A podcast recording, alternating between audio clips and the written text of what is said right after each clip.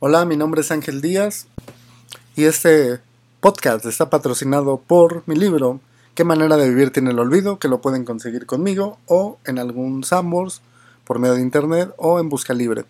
De preferencia cómprenlo conmigo. Gracias. Y bueno, este su podcast tengo la llave de la puerta que tú quieras abrir. Esperamos que les guste este capítulo. Y voy a dar lectura, son algunos poemas que seleccioné para esta ocasión. Y versa así. Ese poema se llama Cuando tengas frío. Usa mi llave cuando tengas frío, cuando te deje el cierzo en la estacada. Hazle un corte de mangas al hastío. Ven a verme si estás desencontrada.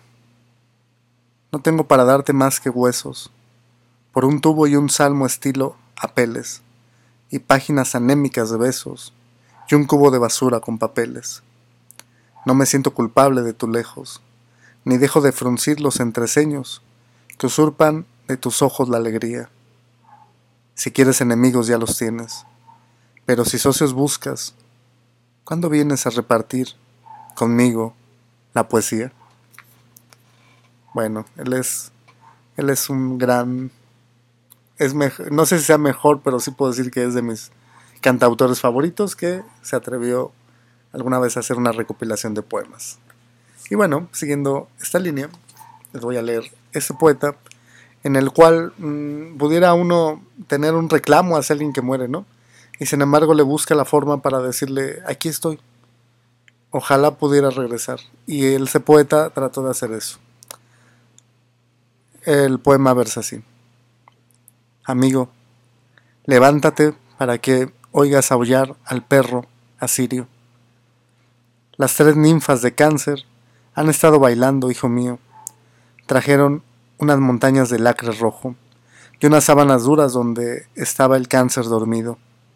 El caballo tenía un ojo en el cuello y la luna estaba en un cielo tan frío que tuvo que desgarrarse su monte de Venus y en sangre y ceniza los cementerios antiguos.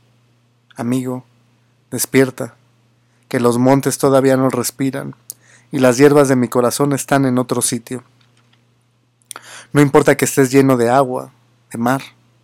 Yo amé mucho tiempo a un niño que tenía una plumilla en la lengua vivimos cien años dentro de un cuchillo. Despierta, calla, escucha, incorpórate un poco. El aullido es una larga lengua morada que deja hormigas de espanto y licor de lirios. Ya viene hacia la roca, no alargue sus raíces, se acerca, gime, no solloses en sueños, amigo, amigo, levántate, para que oigas aullar al perro asirio. Y bueno, pues lo que trató de hacer ese poeta fue eso, animar al amigo, levantarlo, tenerlo, tenerlo presente. Y yo creo que pues, eso hace la muerte, ¿no?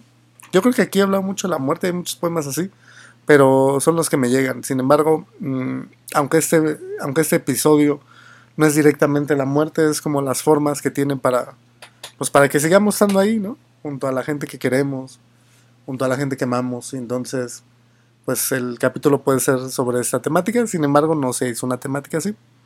Y bueno, ¿qué pasa después cuando uno, después de pasar ciertas etapas, al llegar hasta la adultez, pasando por la infancia, el que uno extraña esas cosas, ¿no? No sé si les ha pasado que a mí, por lo menos, eh, la voz de mi abuela cuando decía, ya vente, vamos a comer. O llegaba a la escuela y me dormía y me despertaba, ándale, hijo, ya come. y yo, ay, abuelita, quiero dormir, ¿no?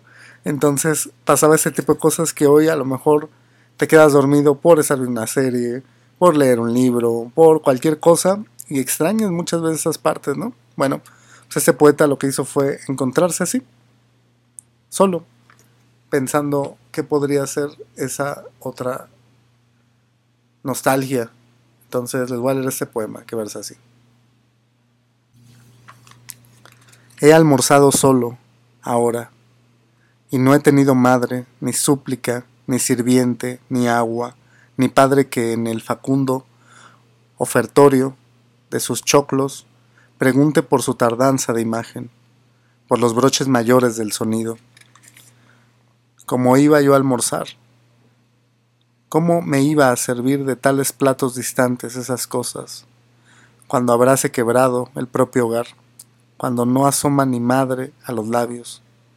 ¿Cómo iba yo a almorzar? No nada.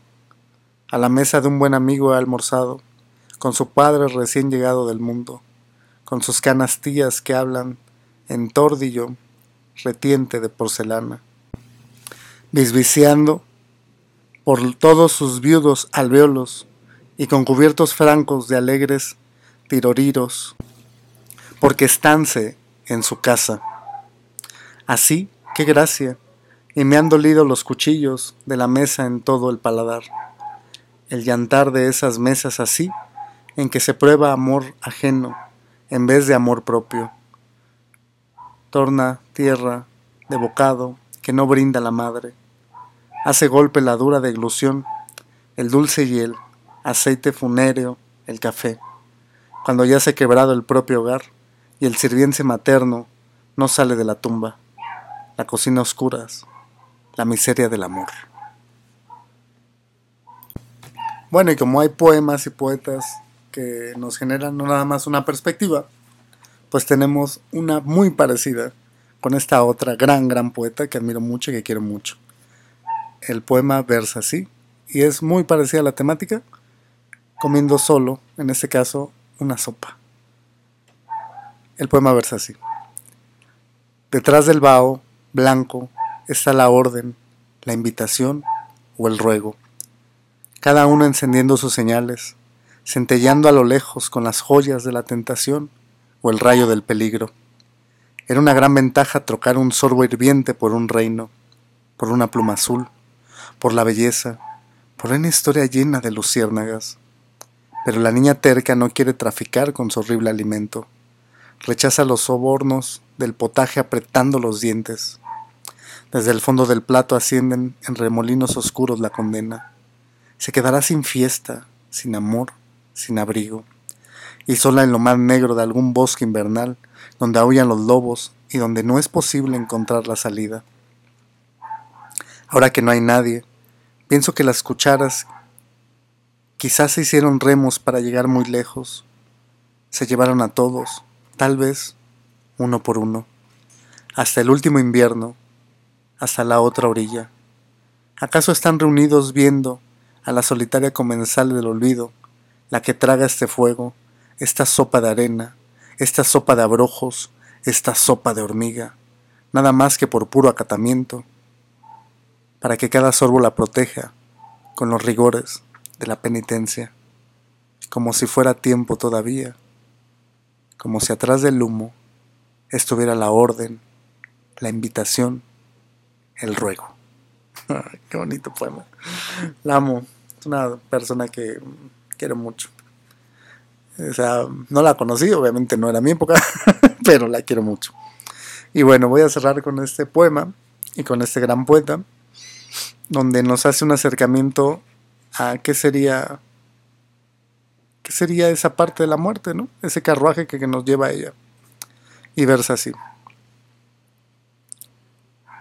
Hay cementerios solos, tumbas llenas de huesos sin sonido, el corazón pasando un túnel oscuro, oscuro, oscuro.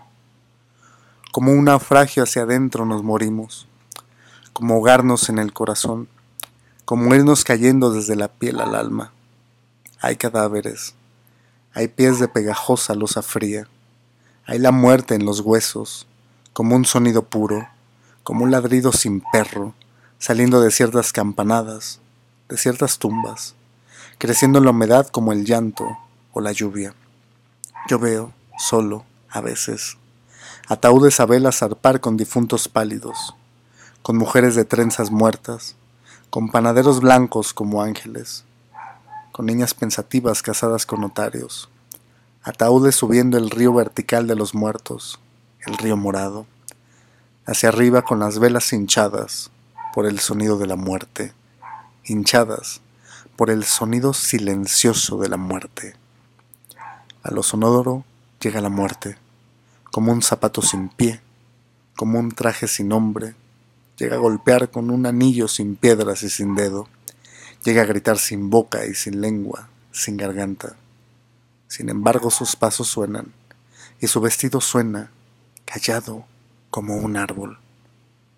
Yo no sé, yo conozco poco, yo apenas veo, pero creo que su canto tiene color de violetas húmedas, de violetas acostumbradas a la tierra, porque la cara de la muerte es verde y la mirada de la muerte es verde, con la aguda humedad de una hoja de violeta y su grave color de invierno exasperado. Pero la muerte va también por el mundo vestida de escoba, lame el suelo buscando difuntos, la muerte está en la escoba, es la lengua de la muerte buscando muertos, es la aguja de la muerte buscando hilo. La muerte está en los catres, en los colchones lentos, en las frazadas negras, vive tendida y de repente sopla. Sopla un cenido oscuro que hincha las sábanas y hay camas navegando a un puerto en donde está esperando vestida de almirante. Wow. Mi nombre es Ángel Díaz. Eh, perdón, me quedé en shock. Espero que les haya gustado este podcast. Y pues igual, mi, mi libro, ¿Qué manera de vivir tiene el olvido? Ventas en Sambors, en Busca Libre, en Ojeda, directamente en la editorial, que es la que me publicó junto con Nueva York Poetry Press, que es editorial de Estados Unidos, o directamente conmigo. ¿Vale? Les agradezco, un abrazo a todos y buen día.